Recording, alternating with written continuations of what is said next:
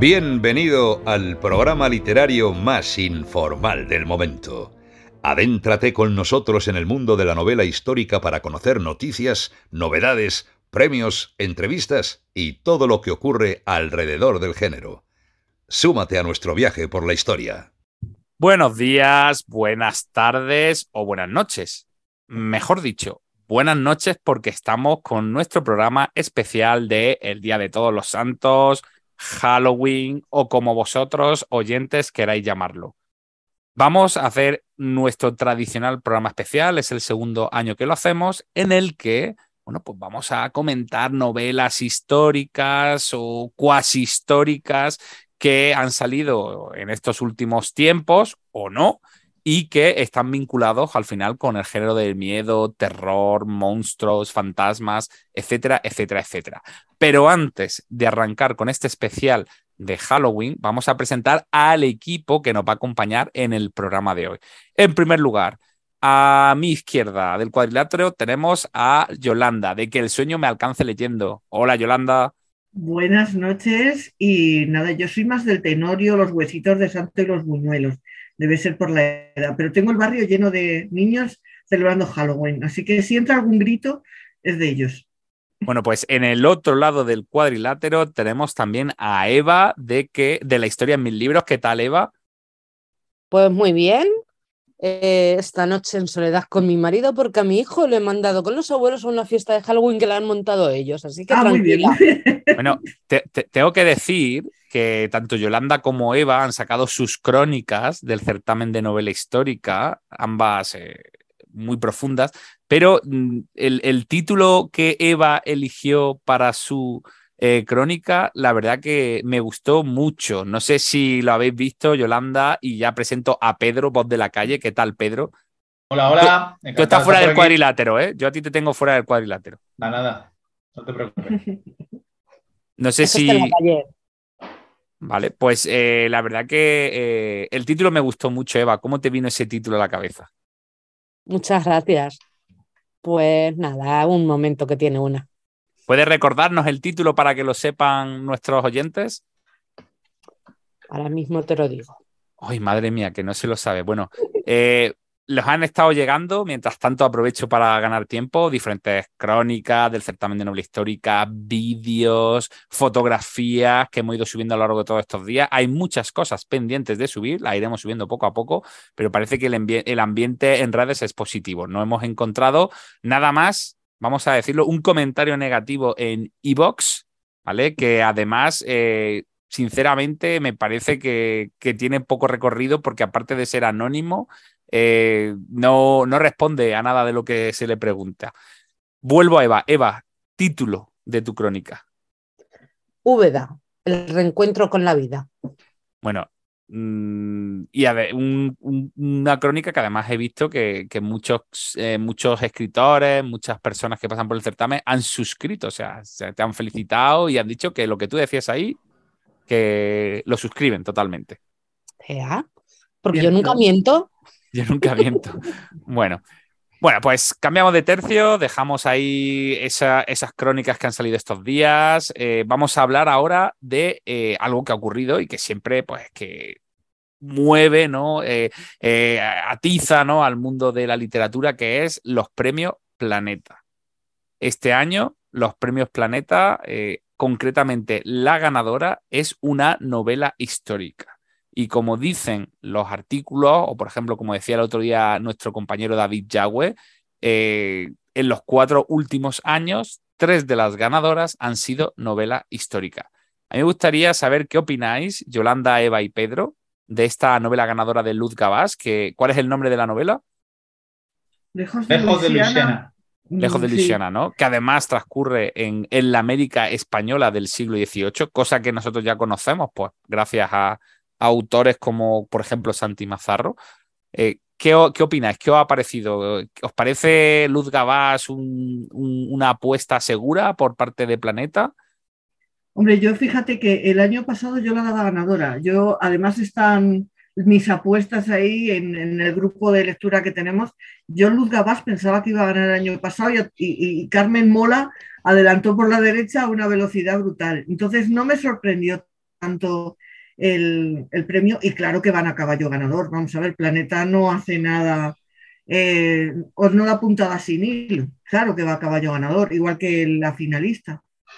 Bueno, sabes que eh, Espido Freire, antes de subirse al tren, yo le pregunté eh, sobre quién iba a ganar el premio Planeta y ella me dijo Luz Gabas. O sea, ella lo tenía súper claro antes de que se fallase y se dijese todo. Y no porque lo supiese, sino dice. Hay una foto Es el- que subí a Twitter por ahí Espido de una comida del 15 de octubre Sí. a mediodía ¿eh? y estaba enganchadita del brazo de Luz Gabán, estaba con otra escritora, Ujú. con Dolores Redondo, María Oruña y María Dueñas, pero a la que tenía a Espido Freire enganchada del brazo era Luz Gabás, con lo cual ahí yo creo que Espido se le mezclaría pálpito con información, hoy ya sabrá, pero eh, estaba cerquita, cerquita de. Sí, no, a mí no me ha sorprendido el premio, ¿eh? Y de hecho ya llevaba unos años, no me acuerdo cuándo es el año, el último año que Luz Gabas publicó, sí recuerdo que estuve en la presentación en Madrid, pero a veces hay que mirar esas cosas. Autor de Planeta, ¿cuántos años hace que no publica? Y por ahí le van dando la cosa. Yo, has mencionado Paula Santi Mazarro, yo tengo muchas ganas y sabéis aquí que yo soy crítico con los bestsellers y con los libros que se venden en montones en los centros comerciales. Tengo muchas ganas de comparar literariamente la novela de Luga Vaz con las de Santi Mazarro, por ejemplo, que las tengo frescas y que para mí son una referencia y que son buenísimas y voy a ver si me gustan tanto como me gustan las de Santi Mazarro, eh, la novela del primer planeta. O sea que tengo, tengo esa curiosidad mm, casi morbosa por ver si, si están al nivel. o no. Bueno, Eva, ¿algo que, que alegar a todo esto que están diciendo? Sí, sí, sí. Bueno, yo pensaba que iba a ser Víctor del Árbol, porque además por Twitter corría su nombre mucho. Sí, pero Luego, bueno, pues fue Luz Gabás, para mí fue una, una alegría, porque yo en su momento tuve contacto con Luz. eh, sus ¿Qué tal es, Luz? ¿Qué tal es? Contadnos, yo no la conozco. es muy maja, ¿eh? Es muy, muy maja, muy agradable y Sí, sí, sí. una gran Dicho todo esto, ojalá que venga el certamen el año que viene, Pablo. ¿eh? Pues Eh, claro que sí, ¿no? Bueno, pasa a estar ahí en, en esa, en esa escribir ya la lista de autores. Claro. Bueno, y habrá, que me y- da- y- y- perdona, Eva, habrá que comentar, ¿no? Entonces la novela aquí en el, Claro. En sí, el sí, podcast, sí, ¿no? sí, sí. Para bien o para mal habrá que comentarla. Igual que se comentó el año pasado la- las dos La novelas. de Paloma Sánchez Garnica, ¿verdad? y la de Carmen Mola, las dos. Y salieron hmm, así, así. ¿eh? raspadilla, raspadilla. Sí. Bueno, Eva, perdona, continúa. Nada, a mí lo que me da miedo de la novela de Luz Gabás es que supongo que meterá historia de amor. Sí, Y ya claro, ahí y- son azúcar. y eso mía. ha faltado el violín de fondo. Bueno, entonces, ¿eso es lo que te da miedo de la novela de Luz Cabas, Sí. Eva? Oye, Sí. ¿la portada no la conocemos todavía o si ha salido? Sí, sí, Sí, salió sí, el sí, poco, ¿eh? Yo que quiero va, que va, eh, Está, está la puerta errando por ahí por internet, ¿eh? Oye, pues pasármela que quiero echarle un vistazo que yo ni me he enterado con más, todo el eh, eh, a mí me, yo lo comenté, Ay, sí, me sí, sí, sí, pareció la había visto. sospechosa, me pareció sospechosa. Uy, no me, no me mola eh, la portada, ¿eh? No me, está, no me gusta lo que acabo de ver, ¿eh? Tardaron, tardaron una semana en sacar la portada, ¿eh? Mucho O sea es eso, que- ¿eh? En el premio Planeta, ¿eh? Bueno, 768 páginas, Madre mía. calificada como novela con novela romántica, novela romántica histórica, histórica, tendrá más de romance, tendrá más de historia. Tía, na, na, na, na, na, na. Y pretendes la comparación con Santi, no sé yo, ¿eh? Bueno, Pedro, ¿y, y qué, nos, qué, me- qué- qué nos cuentas de la finalista?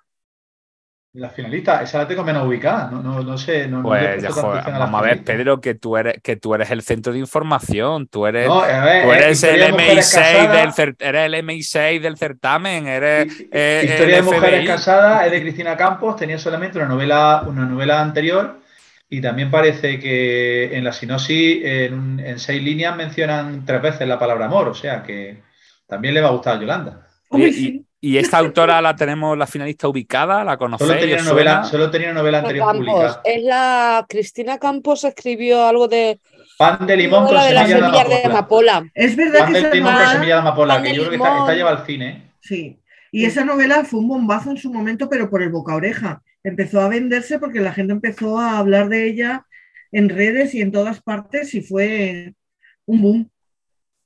Bueno, o sea, que, que digamos que vamos a decir que el- el- la finalista de este año es una joven promesa. Fue, fue, fue el- la la- esa novela se llevó al cine y fue Benito Zambrano el que la, el que la tanto hizo el guion como que la, como la dirigió. Y Mm. tiene bastante buenas críticas esa, esa novela, del año pasado, del año 2021.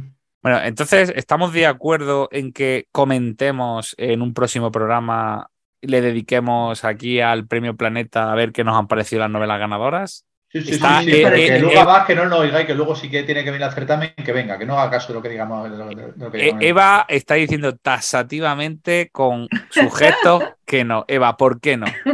No, porque sería descanso. Porque ese día descansa. Bueno, pues. Sí, hay que arrimarse más, hay que arrimarse más, Eva. Hay que, eh, si hay la faena, no vale que sea toda faena A ver, la niño. finalista, y la finalista no me llama nada la atención. Nada. Bueno, y la, y la del Yo voy siglo a leer la de XVIII. Lujaba si la voy a leer.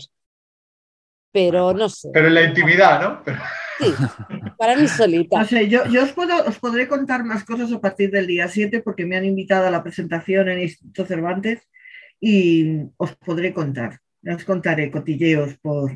Vale, vale, vale. Cotilleos, cotilleos. Bueno, cambiamos de tercio, que estamos aquí en Halloween y toca cambiar de tema y pasamos ahora a que tenemos que preguntarte, Pedro, de tu viaje a Praga, porque nos ha hecho un reportaje más o menos eh, constante en, en redes sociales, hemos, te hemos visto que has cambiado hasta la foto de perfil Mm. mm, y entonces, bueno, cuéntanos qué ha pasado en Praga, pa- reloj este. qué, qué ha pasado en Praga para que te cambie sido- hasta la foto de perfil. Ha O sea, sido una eh, cuestión laboral pura y dura. Es el Congreso de la Enterprise Europe Network, una red de- europea de, de apoyo a las pymes, de la que tengo la suerte de formar parte de mi trabajo y de la que este año, había otro año, había participado en las conferencias eh, nacionales, que fue este año en Mallorca, cuando estuve con, con REN, y tuve la suerte de que me invitaron como ponente en una de, las de las mesas, más o menos la misma charla, pero en inglés. Y Vale, Praga, bueno, con lo Ya cual, hemos enterado eh, de, de qué ha ido a hacer allí. la que parte, la parte profesional es esa. La parte de visita de Praga fueron dos horas de visita de Praga, que fue cuando aproveché a hacer todas las fotos que habéis visto. No, no tuve más tiempo, fueron dos horas de visita de Praga. Más la parte que más me ha gustado y un turismo que estoy descubriendo, que salir a correr por la mañana, tempranito, por la ciudad de donde estoy de viaje. Que eh, para mí esa, esa estampa del puente de Carlos, eh, amaneciendo entre la niebla y casi sin gente, Y, y y- Pedro corriendo por ahí y yo por el corriendo medio. entre la niebla. Eso sí da que- susto, ¿eh? Eso sí da pues susto, voy, Pedro. voy- ¿eh? voy- voy sin móvil porque corro sin móvil y no puedo echar fotos, pero para mí se me ha quedado grabado y es una de las cosas más, más chulas de que, que creo que te grabaré en mi, en mi disco duro personal para este año. Y Praga, la verdad es que es una ciudad que hacía 15 años que, que la visité por primera vez y ha cambiado un montón. Está mucho más moderna, mucho más limpia, mucho más, no sé, me, ha gustado. Oye, mucho ¿te, la- te la acercaste a alguna librería a ver si qué, cómo está el mundo de la novela histórica por allí? Sí, me encontré a dos autores españoles eh, por allí rodando, pero en el escaparate. Eh, ¿Cuáles eran? Eh, uno creo que era Pérez Reverte y el otro no recuerdo, pero fue de, fue de pasada. Ahí la verdad es que la- todas las novelas estaban en checo y era difícil reconocerlas si no veías la portada o veías muy, muy el, el autor. Y el checo es un idioma especialmente complicado para mí. Yo lo- hay, hay otros que a lo mejor lo entienden más, pero el checo, pf, lo único que entiendo es Apoteki porque viene de Riego, que es farmacia, pero lo demás Sí. del checo, poco, poquito, poquito, poquito. Bueno, eh, se- Pedro se nos fue de viaje, está de vuelta y el que nos ha salido muy viajero, muy Willy Fob, eh, David Yahweh, que Uy, hoy no uy, está aquí con nosotros, pero vamos a aprovechar que es una noche de estas de, de un poco gore y un poco de sangre para descuartizarlo aquí un poquito en el programa. Y, Por mí, de acuerdo. Vamos, vamos. Pues eh, vuelvo, para todos aquellos que nos estáis escuchando, vuelvo a mandar un mensaje. Tenéis que invitarnos a vuestros eventos. O sea, no sabéis lo que os está perdiendo al no contar con una mesa en la que estemos participando Yolanda, Eva, Pedro, yo y Ren. A David Yahweh ya lo tenéis muy visto. Entonces, esto de que, de que nosotros nos enteremos por las redes sociales, ni siquiera por, por la boca del afectado, eh, que se va al Festival de Tenerife en Tacaronte o to- ¿cómo se llama? ¿Cómo se- Tacoronte. Exactamente. ¿Vale? Que es su segunda edición. Y que además vamos a decir que, que, que por, por qué hay overbooking de eventos de novela histórica en, en las Islas Canarias. ¿Qué está pasando allí para que, no pa- que para cada tres meses haya un evento de novela histórica diferente? Que Pues nos no lo sé, responda. pero no nos invitan a No ninguno. nos ¿eh? invitan, de verdad. No, o sea, no. esto ya. No nos invitan a ninguno. Con lo del plátano de Canarias que me he comido yo a lo largo de mi vida, que yo lo he hecho, si lo hubiera- lo estuviera puesto todo Claro. encima de otro, yo serían tres trailers. eh, de- de Exacto. Los canarios que había en mi casa también.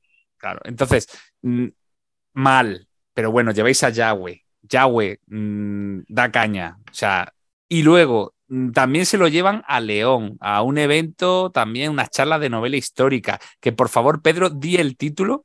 De la charla que da nuestro compañero David Los Yagüe? encuentros de novela histórica en el Palacio Conde Luna, el 3, el día el 16 y el 24 de noviembre. Y aquí lo que me hace gracia, y lo voy a poner porque yo no sé si esto se lo han cogido del currículum de David o si él lo, lo ha puesto, que David Yagüe es uno de los principales periodistas de este país en el terreno de la novela histórica, con lo cual estoy de acuerdo. Trabaja en 20 minutos, tiene el blog más importante en España sobre novela histórica, con lo cual también estoy de acuerdo. Pero no menciona en ningún momento el podcast. ¿Esto qué es? Exactamente. Bueno, bueno, bueno, bueno. Por, por- por lo Eh, tanto, eh, no- que, que- que- que David, si David es David, es un 80% es por el podcast. El, el otro es de su. De Pero Pedro, pero, sí, y- vamos, pero y no escúchame, si, si- ningún si- lado. si el podcast de David lo lee la gente por los artículos de cómic histórico que yo hago. O sea, si es que- si y es el que papel no- que cuenta sobre el certamen, ¿no? Y, y- y con todo el cariño para Santiago Castellanos que nos, que nos sigue en redes y nos comenta en redes y encima es del Madrid. Y, o sea que un abrazo Santiago, pero leche, Bueno, eh, menciona el podcast por lo menos. Si había algo en este mundo es porque participa en el podcast. Es verdad que últimamente participa a poco y nos tiene muy abandonados. claro, pero, pero porque tiene muchos viajes, Pedro. Si Yo no, te por otro menciona motivo. Tanto 20 minutos, yo ya me está empezando a leer aquí a churrascao, ¿eh? No sé. Bueno, eh, Sí. vuelvo a incidir en el mensaje. Os estáis perdiendo una mesa espectacular con este equipo, dando caña y, sí que, y, y lo ofrecemos desde aquí. Vamos, O sea, garantizamos que por lo menos uno o dos oyentes van ahí al, al- uno o dos asegurados. Eso va, vamos. Eso sube, sube la asistencia, por lo menos dos no lo sé, uno seguro. Pero, y Si además prometemos. Valeriano, Valeriano se suba a León si hace falta eh, y nos lo llevamos de público. Pero, pero prometemos además cotilleo, o sea, porque es que hay como un parrafito que he visto yo ahí en, el, en, el, en la programación, como que pone algo así como cotilleo. eh, Panorama, tal, sí. que ahí hablando un Pero- poco a la. pero escúchame, pero ¿qué- qué- ¿quiénes son la fuente de información Autores, de David polémicas, medios y redes sociales. Y no pone nada del podcast, pero sí que no es importante el podcast. Autores, polémicas, medios y redes sociales, coma, barra. Por Claro, Claro. que hubiera costado añadir una palabrita más. trabajo cuesta, si eso en la imprenta cuesta igual. Bueno, pues Es yo, yo traslado que me siento herido y, y que, Yo dolida. Ninguneados, estamos ninguneados, chicos. que, nosotros sí, somos pero que aquí- todo este rencor se nos pase en cuanto nos inviten a algún lado, ¿eh? que no, Sí. somos, no somos gente rencorosa. ¿eh? no, no, no, no. en Lo mismo que nos dolemos, enseguida nos, nos cicatrizamos en cuanto nos, nos inviten a algún sitio. Así que, organizadores, todo lo que estéis pensando en 2023, una mesa. Eso sí. Podcast, Como no nos vayamos los cuatro enganchados del brazo y se venga también Renga y encima en el podcast, ¿eh? Así que por favor, no- somos un, nosotros vamos como los yogures Danone que venden en el Carrefour, ¿eh? Todos enganchados unos con otros, ¿eh? De seis Aquí nada de. Aquí a todos somos un pack completo. Aquí nada de decir este sí, este no, este me gusta, me la como yo. Todo Claro. junto, ¿eh?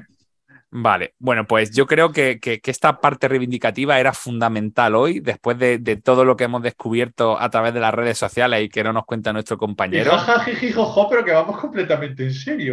Sí, Sí, sí. o sea, esto est- estamos tomando nota, ¿eh? Estamos tomando nota. Bueno, eh, que sé que no oye, ¿eh? Santiago, Santiago, que, que no está oyendo. Bueno, eh, vamos a hacer, porque yo creo que ya hemos hecho un repasito aquí a, lo que ha ocurrido en estos últimos días. Vamos a hacer una pausita eh, musical y volvemos enseguida ya para comenzar a comentar novelas vinculados con este día tan especial.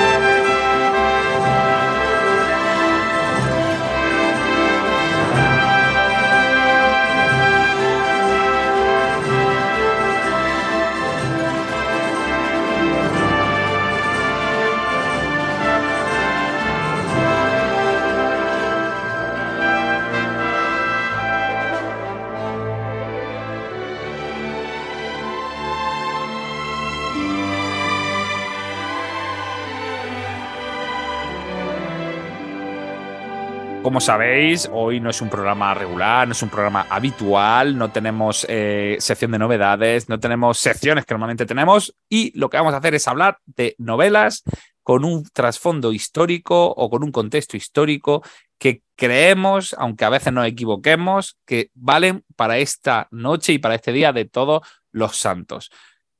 Como el señor David Yagüe está de viaje, no está aquí en el programa, pues nos ha mandado un audio. Un audio eh, en el que nos habla concretamente de una novedad que ha salido hace muy poquito, que es el libro del sepulturero.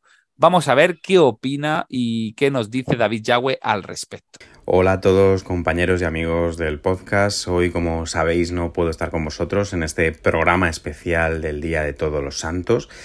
Así que he decidido traeros una novela que puede pegar mucho a esta festividad y que además es una novedad. Se trata del libro del sepulturero del escritor alemán Oliver Potts que publica Planeta en España con traducción de Héctor Piquer Minguijón y se trata de un thriller eh, gótico que coquetea con, eh, pues con el terror de la época, ambientado en la Viena de 1893 y que nos va a presentar una investigación sobre un asesino en serie, que va a mezclar eh, a Johann Strauss, al compositor del Danubio Azul, y algún otro personaje conocido como el juez Hans Gross, uno de los pioneros de la criminalística mundial en, eh, ya os digo, una novela tétrica, tenebrosa y que además pega muy bien con esta festividad porque el cementerio central de Viena tiene un papel fundamental en la novela. A mí me ha gustado mucho, es una novela entretenida, fácil de leer, con una buena atmósfera, eh, con intriga, acción y un toquecito de, de terror que me ha funcionado muy bien y que os recomiendo desde aquí. Espero que lo paséis muy bien y que no os atragantéis con los buñuelos.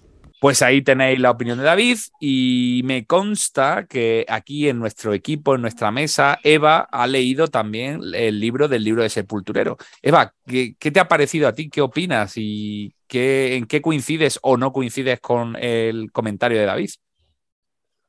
Bueno, pues yo me compré el libro porque tiene una portada que muy llamativa y me interesaba. Entonces yo con el comentario de, David estoy totalmente de acuerdo.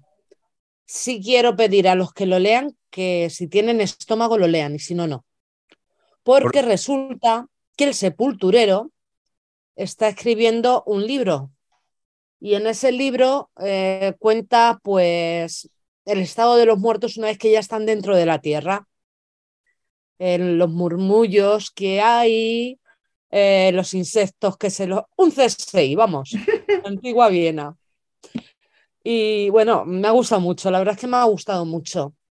Sí me consta porque he empezado a seguir al autor en Instagram que acaba de publicar en su país la, la, tercera novela con el mismo protagonista. Porque esta, porque esta sería la primera, ¿no? La que ha salido ahora. Sí. Y, y entonces esto o sea, está claro que cuando termina la primera novela, ¿acaba totalmente cerrada o se queda abierta para que... Acaba totalmente cerrada, totalmente. que, esto lo ha petado en su país, que su país es... ¿Cuál es su país? Pues supongo Alemania. Alemania. Alemania. Alemania. Y, Estoy hablando de cabeza porque lo comentamos en las novedades. Digo lo comentamos, lo comenté yo. Pero creo que era, por lo menos donde había tenido más venta era en el mercado alemán. No sé si el autor es de alemán de nacimiento o puede que sea austriaco, que también son hablan alemán. Vale, vale, vale. Bueno, no, entonces... le digo un austriaco que los austriacos hablan alemán, que son idiomas distintos, pero bueno, se entienden uno y otro. Sí, bueno, y en el libro no se le da muy buena fama a los alemanes. Entonces, tanto David como tú, Eva, coincidís en que es una novela muy recomendable y que encaja bastante bien eh, en, este, en este programa de hoy, ¿no? Sí, es un autor alemán, lo confirmo. Vale. Bueno, pues ah, confirma Eva que es un autor alemán y que la novela está bien. No podemos eh, debatir sobre la novela porque no está hoy nuestro compañero David con nosotros, así que vamos a pasar directamente a comentar la novela que han elegido Yolanda y Eva para esta ocasión. Yolanda, Eva, contarnos qué habéis elegido, qué vais a comentar hoy aquí en el podcast. Bueno, yo quiero decir, mm, lo primero de todo, que yo no la he elegido, ¿eh? Otra, empieza, empieza fenomenal. ¿eh? Eso es un primer paso estupendo para que la gente le dé más 30 ahora en cuanto empieza a hablar. Más 30, más 30, más 30, más 30, más 30, que es lo que se hace cuando... Entonces, bueno, vale, ya sabemos que Eva mm, no, quería esta novela. Eh, bueno, vamos a decir, vamos a decirlo, ya que estamos aquí los cuatro, que no nos lo han puesto nada fácil las editoriales a la hora de, elegir novelas. ¿eh? O sea, eh, ahí está esa foto que subimos hace unas horas que demostraba que hemos tenido que leer las novelas eh, en formatos electrónicos porque o, ha habido editoriales que ni siquiera nos han contestado a los correos y a nuestras peticiones. Eh, y lo voy a decir el nombre, Reino de Cordelia. Teníamos ganas, tenemos muchas ganas de comentar una novela suya, pero es como una casi una misión imposible, ¿no? Que alguien allí al otro lado del teléfono o, del, del, correo electrónico de Reino de Cordelia conteste. La verdad. Un saludo para Reino de Cordelia, que estamos seguros de que no nos estamos yendo. No, además, eh, eh, ellos fueron los que publicaron la, novela, digamos, una de las más comentadas del 2021, ¿no? Que fue la de Maggie O'Farrell, ¿correcto? Entonces, mm, pues, yo lo digo. Yo, hoy, perdona, Pablo, te estás yendo. La de Maggie O'Farrell es del libro del asteroide. Es del libro ah, del asteroide, sí. Vale, bueno, pero Reino de Cordelia también. Vale, otra. vale, bueno, pues que Reino de Cordelia, mm, hoy que estamos aquí en plan gore y en plan sangriento, no nos hace ni puñetero caso. Así que eh, a ver si algún día. Por lo menos que te digan, no te la mandamos, pero que te contesten. Efectivamente. Que digan algo. Sí, que digan, que se manifiesten. Y bueno, y luego el resto, pues toda una historia, casi una historia de terror. Me he tenido que hacer hasta una cuenta de, de, Kindle, ahora contaré mis penas cuando llegue mi momento, pero... Pero eso, Pablo, te deja en mal lugar a ti, ¿eh? porque eh, yo creo que eso no es tanta, tanta penalidad. Bueno, pero... Un poquillo torpe. Sí, eso, lo, reconozco. bueno, vamos a dejar el gore para los de fuera y mantengámonos aquí unidos en el interior del podcast. Vaya a ser que. Como los yogures. Me encanta esa metáfora. Efectivamente. Aquí se está pidiendo que hay que ir a un evento fuera, todo el mundo. Ahora no empecemos aquí a navajazos, que, esto termina mal seguro. Vale, vale, venga. Bueno, volvemos. Es, complicado lo del Kindle. Venga, Yolanda, Eva, venga, contarnos. ¿Qué tal esa novela de El hambre? Venga. Pues a, mí sorprendentemente me ha gustado más de lo que pensaba en un principio, eh, porque no sabía lo que esperaba. Por otra parte, no tenía resumen, no tenía nada, empecé a leerla un poco así sin saber lo que me iba a encontrar y me he encontrado con una historia que transcurre a mediados del siglo XIX en Missouri, en una caravana de colonos, o bueno, colonos o gente que querían una vida mejor que se trasladan de Missouri a California. Em, para mi sorpresa, y eso aparece al final de la novela, no es ningún spoiler, esto está basado en un suceso real, en la llamada expedición Donner, que en Estados Unidos parece ser que es un hecho muy conocido y un, un hecho bastante misterioso porque hay muchas cosas que quedaron sin explicar porque cuando consiguieron encontrarlos después de muchos meses desaparecidos, había más de 40 personas muertas en esa expedición y a los que encontraron estaban prácticamente en el límite. Entonces, eh, toda la novela narra desde que han empezado a salir de Missouri una serie de caravanas y de carromatos con supuestamente eh, provisiones y todo preparado para llegar a California por un camino que consideran más corto pero no hacen caso a ninguna de las señales que se encuentran. Primero, una cabaña muy extraña llena de mensajes y de cartas que poco menos que les tenían que haber echado atrás. Eh, después, el tema del racionamiento de alimentos, empiezan a quedar sin alimentos y tampoco eh, hacen ningún caso. Un niño desaparece misteriosamente y aparece despedazado y tampoco hacen ningún caso. Ellos siguen para adelante hasta que les coge el invierno. Y cuando les coge el invierno, ya es el acabose. Y además, la caravana está siendo seguida por unos extraños seres que tienen aspecto lobuno, según los pocos que los pueden ver, y que parece ser que están acabando o intentan acabar con ellos. Entonces, a mí lo que me ha gustado, y ahora lo hablaré con Eva, a mí me ha gustado mucho la atmósfera, pero incluso desde el principio, porque entre la, la propia gente que va en la caravana hay como mucho mal rollo como que unos no se llevan bien con otros, hay una lucha de poder por ver quién ostenta eh, el liderazgo de la caravana y son todos los que se ponen una panda de inútiles porque, madre mía, cada uno va para su propio interés. Pero cuando se meten en el invierno y cómo va describiendo esa tensión cada vez creciente, cada vez más muertos, cada vez más frío, es a mí la atmósfera me ha parecido fascinante. Quizás se queda corto en algunos aspectos de, de la caravana y de cómo funcionaban las caravanas en Estados Unidos, pero para un europeo realmente es muy curioso ver cómo lo hacían y a mí me ha gustado muchísimo eso, hasta el final, realmente hasta el final. Bueno, pues para mí la, atmósfera ha sido asfixiante desde el momento uno, simplemente el hecho de la caravana. Eh, yo me agobiaba de pensar ir en un carro kilómetros y kilómetros y meses y meses y no salir del carromato. No sé, horrible. Y bueno, pues sí, como tú dices, las peleas ahí que había entre las familias, porque claro, estaban los ricos, los menos ricos, los que eran americanos, los que eran alemanes, los mormones. Ahí había una mezcla de, personajes que, que, era imposible que se llevaran bien. Pero luego también eh, la lucha por el poder de Donner y, ah, y Kessenberg, creo que era. Esa lucha es el protagonista, el Statham, el que el único que quiere poner orden. No, eh, de ese prefiero no hablar porque me quedé así como muy, muy hecha polvo, ¿no? No, bueno, hay una pelea entre los dos líderes por el poder, el Reed. Reed, puede ser, sí. Y, y dices, madre mía, lo que hacían por conseguir el poder de una caravana que no se llevaban nada, que no se iban a llevar ni víveres ni nada, pero era simplemente el hecho de ostentar el poder. Y bueno, pues me ha parecido muy fascinante también la bruja esta, que la llaman bruja. La mujer de Donner, sí. Habría que analizar el papel de las brujas en la historia. Una mujer que utilizaba hierbas y que hacía amuletos era una bruja, pues Uy, este, este rol, este personaje a mí me ha gustado muchísimo porque defiende como una loba lo suyo. Sí, va creciendo. Al principio cae bastante mal y luego parece como que vas entendiendo muchas cosas de las que hace. Sí, sí, sí. Y bueno, pues la novela la verdad es que me ha gustado bastante. Los flashbacks también. No eh, Eva, me quedó, o sea, claro, tal y como ha empezado, diciendo lo que has dicho, digo, no esperaba que dijese la novela, me ha gustado bastante. o no, Pedro, ¿tú qué opinas después del primer comentario? Hombre, teniendo en cuenta que yo opino un poco parecido de lo mío, pero de la mía, pero voy a decirlo de otra manera, mm, la voy a defender. Y le voy a decir la razón, porque, a ver, una novela que tú no escoges, normalmente está a lo mejor predispuesto a que diga esto por donde me viene. Pero si luego te gusta, creo que es una sorpresa agradable. Pues claro que sí. Mucho, mucho. Por, eso. es que no quiero hablar de más, pero que al final hay un canibalismo que a mí no me gusta y ya está.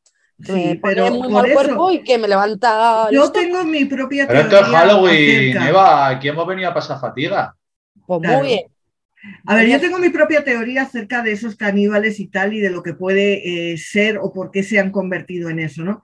Pero aparece el Wendigo, aparece el Wendigo este famoso. No, no, no. hay unas tradiciones indias, hay un, digamos, una serie de encuentros que tienen con la caravana bastante peculiares y también encuentran restos de otros muertos y tal, también comidos. Yo tengo mi propia teoría, pero eh, a mí lo que me encanta, lo que decía, aparte de la ambientación, aparte de cómo ella coge los, la autora Alma Katsu, coge todo este hecho real y lo que se sabe del hecho real para ir metiendo elementos fantásticos e incluso crear pequeñas historias cuando hace esos flashbacks que os decía antes de algunos personajes de lo que era su vida en Missouri. Y cada uno tiene un motivo muy particular para emigrar a California. Y muchos de ellos no son tan claros como pueden parecer al principio. Sí. Y todo eso hace como que el ambiente se, se está enrareciendo, cada vez se enrarece más. Y entre eso, lo que ellos tienen dentro y lo que les, les está rodeando y les espera afuera, es muy, muy agobiante, muy agobiante. Luego, luego es tremendo el desenlace, cuando te das cuenta que un miembro de la caravana tiene relación directa con, con esos que les persiguen. Sí.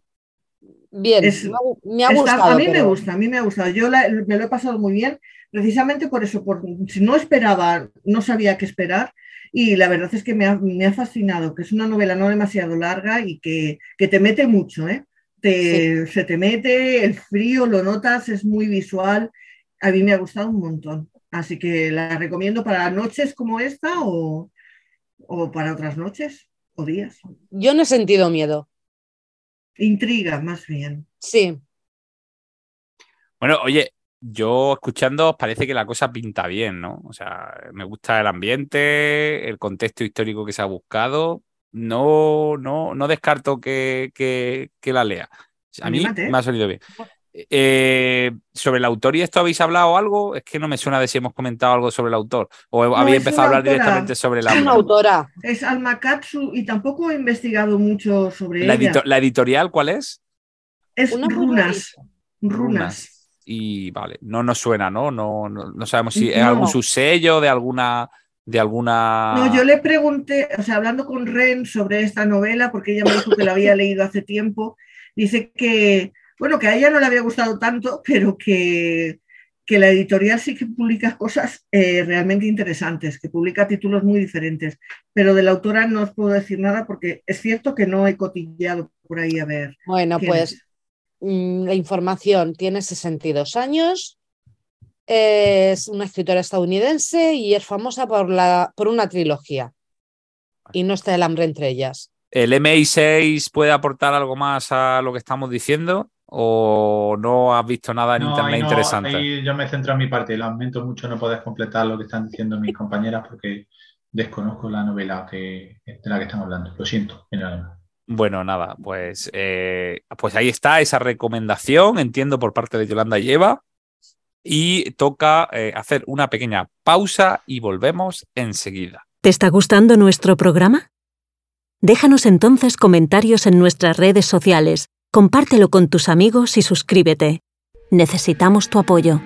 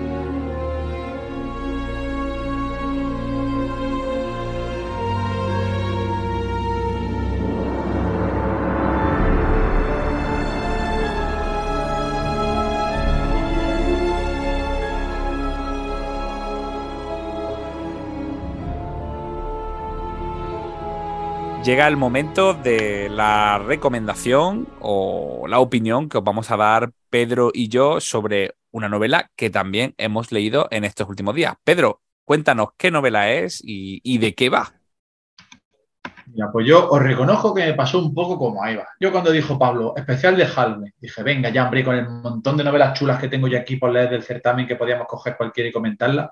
Ahora ponte a buscar una novela de Halloween ahora que pegue para este especial y venga a darle vuelta ahora cuál te tocará.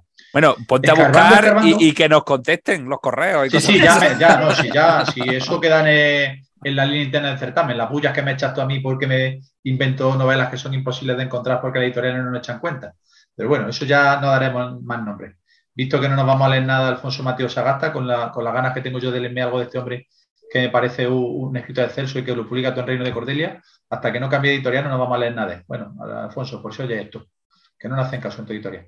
Bueno, lo que vamos.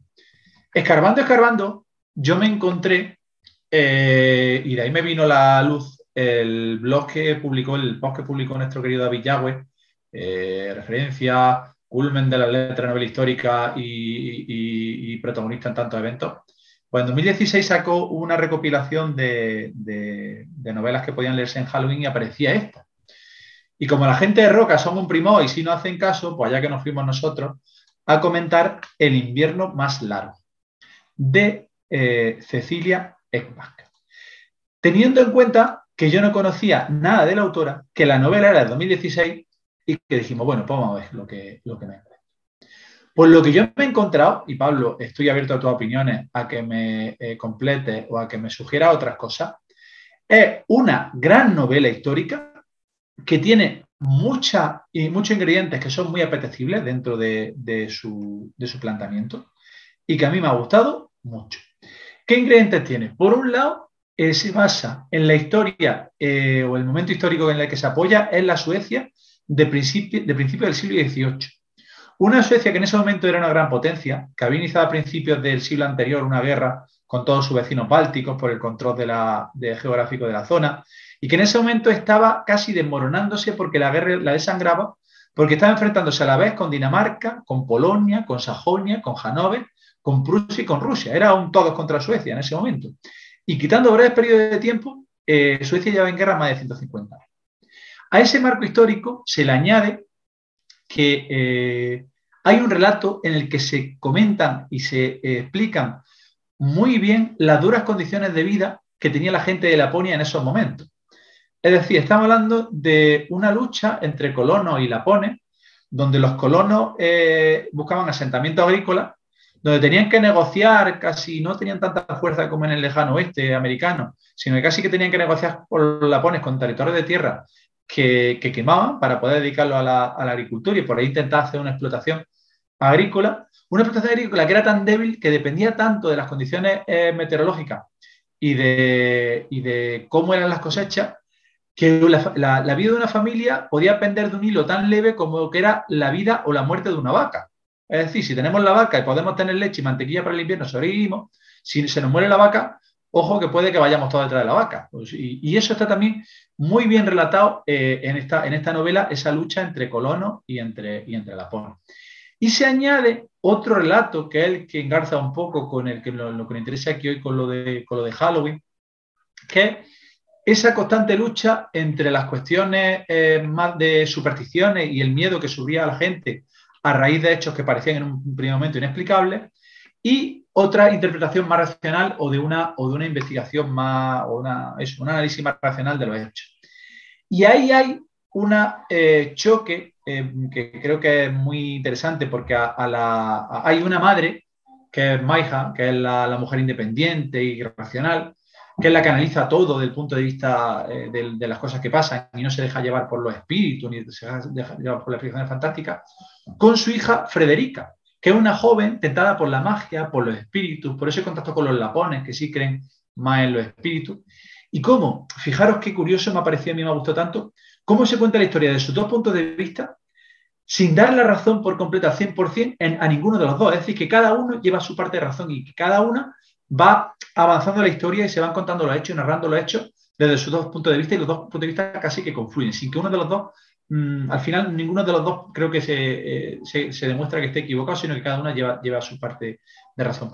Y todo eso se va, se va contando a partir del asesinato de uno de los colonos que aparece prácticamente abierto, abierto, un canal de arriba abajo, básicamente. De costa a costa, cual marrano en su San Martín y del que uno ya se, uno empiezan a decir que ha sido el espíritu, otros empiezan a ver Otros dicen que han sido un oso, y los lobos y... Y, ese, y ese es el planteamiento. Y todos esos ingredientes para mí se mezclan muy bien en la historia y ha sido una novela que ya digo que me ha gustado. Me ha gustado tanto de que al nivel de que me había apuntado eh, mi eterna lista de pendientes las otras dos novelas, porque estamos hablando de una novela que es del año 2016, que está publicada por Roca Editorial y está traducida por Santiago del Rey y que la, misma editorial Roca tiene otras dos novelas más de la misma eh, autora, El estudiante de historia, que es más reciente, que es de este año 2022, y La oscura luz del sol del medianoche, que es de 2017. Y me ha gustado tanto esta novela del invierno más largo que voy a hacer propósito de intentar leerme las otras dos novelas, porque me ha parecido que está, tiene mucho peso literario y tiene, está muy bien, muy bien construida esta, esta novela.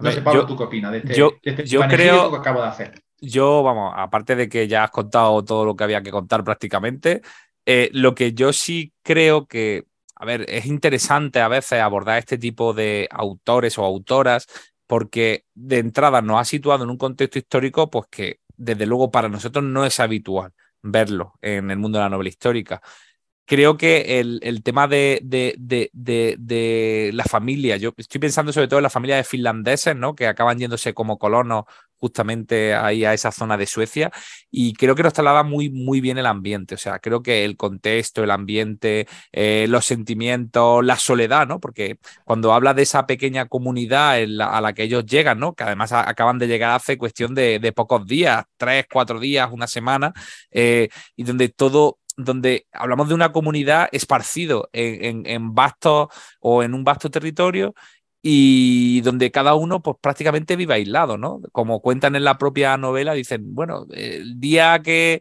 que el día que más gente se junta, pues a lo mejor se juntan, no llegan ni, ni a 50 personas para una celebración en, la iglesia o para el o para bueno o para temas sobre todo tiene, tiene la obligación de por Navidad bajar al pueblo, es decir, un poco estilo al abuelo de Heidi que vivía en la montaña pero que de vez en cuando bajaba bajaba al pueblo, que tiene su casa en el pueblo. Pues aquí a los colonos les pasa igual. Viven en la montaña explotando la parcela de terreno que tienen asignada y, bajan al pueblo eh, obligatoriamente por, Navidad. Y ahí es donde se, donde se entremezclan un poco las relaciones, donde ahí surge un poco las tensiones entre sociales entre uno y otro. Claro, creo que también luego la parte eh, religiosa, porque tú has hablado de las dos protagonistas, pero también tenemos ahí a un, un sacerdote, ¿no? Que, que, va a ser un poco el que quizá nos muestre más una visión más global del espacio en el que se van a mover los personajes y de hecho es el tema, bueno, de los lapones, si se están cristianizando o no, si se están, o sea, viene a ser un poco casi el, el mediador, juez y, y, mandatario, ¿no? De todo, de todo el espacio en el que se van a mover los protagonistas, ¿no? Para mí esa parte, por ejemplo, me ha, me ha parecido, me ha parecido interesante. Eh, vete muy bien, ¿no? Esta historia de supersticiones, a partir de ese, si no recuerdo mal, el nombre era el paso de la cabra, ¿puede ser? ¿Pedro? Sí, donde aparece el, muerto, sí. ¿No? Cuando, cuando empiecen, claro, el, para que el público o los oyentes lo entiendan, vamos a decir que, que, que estos asesinatos están ocurriendo en, en un espacio o este ese primer asesinato que ocurre en un espacio, pues bueno, que... Pero Se, empieza a descubrir que han pasado cosas antes, que han desaparecido Correcto, hablan de, hablan de, desaparición de, dos niños, que resulta que, bueno, pues que eso, que como que el demonio habita en esas montañas, ¿no? Y es uno de los que está produciendo todo esto. Entonces, hay ahí una trama, por un lado, eh, vamos a decir, de, de histórica, con el contexto en el que se van a mover, y por otro lado tenemos una trama de investigación al final, que es lo que, lo que, lo que estamos viendo en la novela. Y en esa trama de investigación, pues es interesante cómo aparecen los elementos paranormales, productos de la superstición, de, de lo que cree la gente. Evidentemente estamos hablando del siglo XVIII. Entonces, a mí me parece que, que la novela, y voy a decir, tiene un punto de arranque eh, positivo. Tengo que decir un punto de arranque positivo porque yo, y hay que reconocerlo, no he llegado a acabar de leer la novela, por lo tanto no sé si al final, Pedro, todo este arranque se corresponde. Fíjate que me ha parecido, mm, al final hay muchas tramas, eh, hay algunas que están cerradas, no voy a decir que precipitadamente, pero hay algunas con las que te gustaría saber más cosas de las que, de las que pasan. ¿sabes? Hay algunas cosas que dices, no sé, aquí, ¿qué ha pasado al final con esta? O hay hay no, no, quiero contar mucho, pero por ejemplo, las dos hijas son las que para mí el motor de la historia. Hay una que sufre un percance y no sabe bien cómo evolucionar ese, ese percance. Y sobre todo para mí la, protagonista Federica, que es la hija mayor a la que tiene las tensiones con la, con la madre, también propia de la edad, a la que se le aparece. porque, tiene, porque tiene 14 años, si no recuerdo mal. Sí, sí, sí, ya está ahí en la edad juvenil, ese ya que ya la del principio de autoridad materna ya no se le... Y digo materna porque el padre, que se llama Pavo, Avo, cuando A, no sé cómo es la pronunciación en sueco, pero aquí en, eh, en ah, España se eh, dice Pavo. El cual en las descripciones de, de, de, la novela no sale muy bien parado, ¿no? Es un hombre apocado, es un hombre que se va de, su, de su hogar inicial porque sufre miedos que le impiden eh, desarrollar su actividad pesquera. Le, coge miedo al agua al hombre, pues está el agua muy fría allí. Bueno, de hecho, obliga a la familia a hacer el viaje a pie porque él le da miedo. ¿Cómo se va a montar una barca con el susto que da montarse en barco? Es que que ver qué cosa. Acepta el trueque con la granja del tío, el tío le mete la bacalada por un tubo porque la granja es una mierda eh, y se encuentran allí una cosa totalmente distinta a lo que habían eh, esperado Y, además, este hombre, eh, que me he acordado porque es que se me vino, lo siento mucho, pero tengo que decirlo, se me vino a la mente la imagen, la entrevista está el Fari donde empieza a criticar al hombre blandengue. es que este hombre es blandengue, no sé cómo se dice blandengue en sueco, blandenguensen, será, será alguna cosa así, pero eh, es, el hombre blandengue porque es que se tiene que ir porque no tiene todo para comer y se tiene que ir a otro sitio para buscar trabajo después de que se ha llevado a la familia a la granja porque la granja no da para explotar con la, con la explotación que tiene en cuanto, en cuanto tiene algún problema van a pasar hambre y él dice que se va. Con lo cual deja a su familia sola en un sitio que ellos no han elegido y se tienen que defender las tres mujeres como pueden. Pues Frederica, que es la hija mayor, eh, Frederica está bien, no es, como el chiste de, de, frigorífico. No, Frederica es el nombre con R, está bien dicho en sueco. Es una joven que está tentada por la magia, a la que se le parece eh, el muerto, y ojo, que el muerto, eh, ella es la única que lo puede ver, pero es que además la puede atacar. Hay un momento que la, que la hiere, es decir, que, que para que se el muerto diga, mira si soy real. No, escúchame, es, un poco a, los sextos sentidos. Sí, sí, pero a los sextos sentidos, pero que, que, la hace herida. Eh, para que. en el sexto sentido, en el sexto sentido los, espíritus arreaban al niño, ¿eh? Pues, en, ese mismo plan, aquí Frederica se va calentica a su casa después de decir que vete espíritu que no te hago caso. No te hago caso, zaca, ahí lleva. Claro. Eh, vamos, a, decir que, los elementos sobrenaturales están muy presentes en esta novela prácticamente desde el principio. Aunque al principio, cuando uno la está leyendo, no.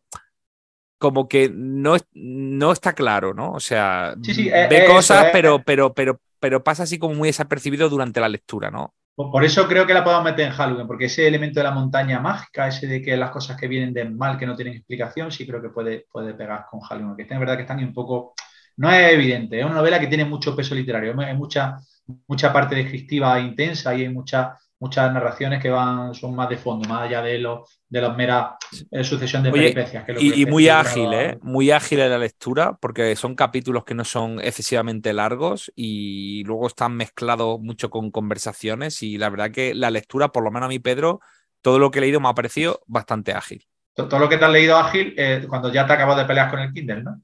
Efectivamente, porque ya sabes, y ya lo dije en un programa anterior, que mm, para mí el disfrute es abrir un libro, leerlo y poder llevármelo a todos los sitios para poder seguir leyendo, que también lo puedes hacer con tu, con tu Kindle, pero es que estar leyendo en el Kindle y que me esté aquí en el móvil y que me estén saltando continuamente notificaciones que el Kindle te la hace llegar de fulanito te ha mandado un WhatsApp, acaba de entrar un correo electrónico, acaba de tal, pues no me deja. Si lo hubieras puesto en modo avión como yo, que yo me leí un, un 50% del libro, 25 yendo para Praga y 25 volviendo, y terminé de leerme el libro, justo, justo, justo, iba mirando el tiempo que me quedaba, porque quién te avisa de lo que de lo que te queda, y me pilló justo, justo, justo para el aterrizaje en Málaga.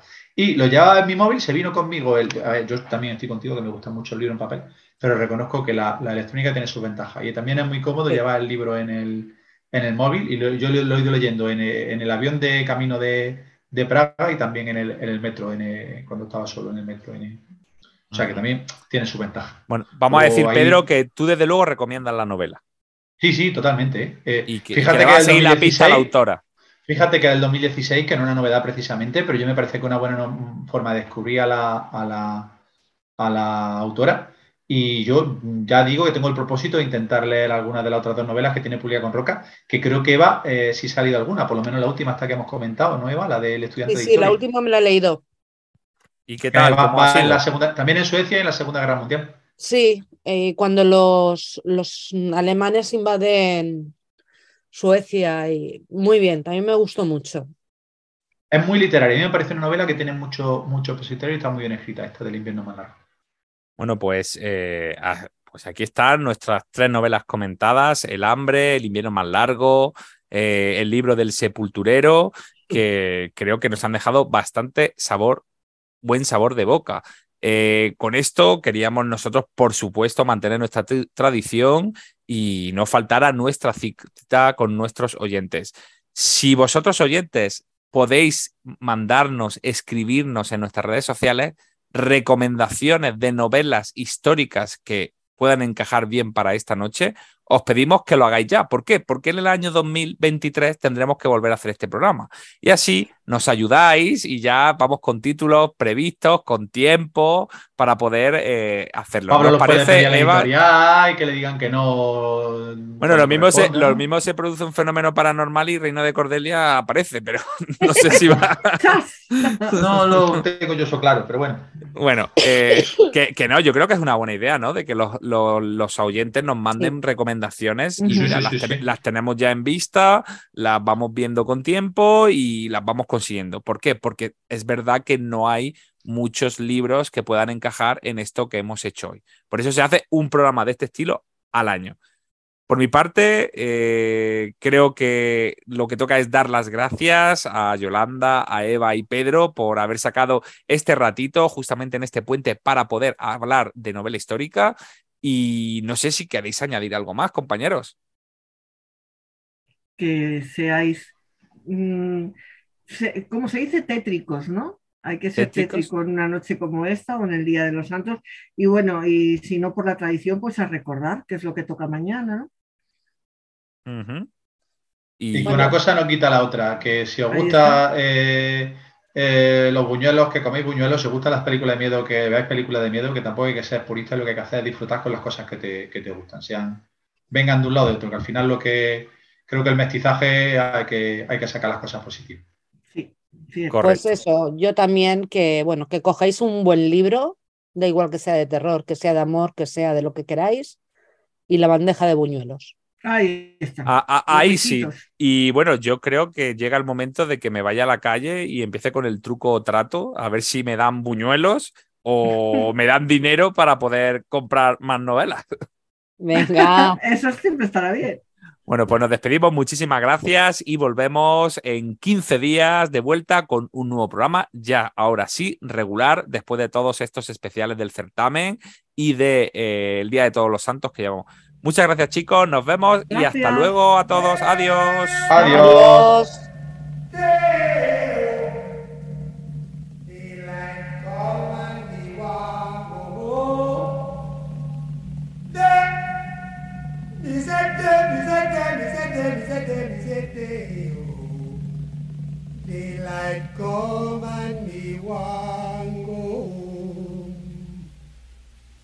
Work all night and a drink a rum. Daylight come and we want go home. Stack banana till the morning come. Daylight come and we want go home. Come, Mr. Tallyman, tally me banana.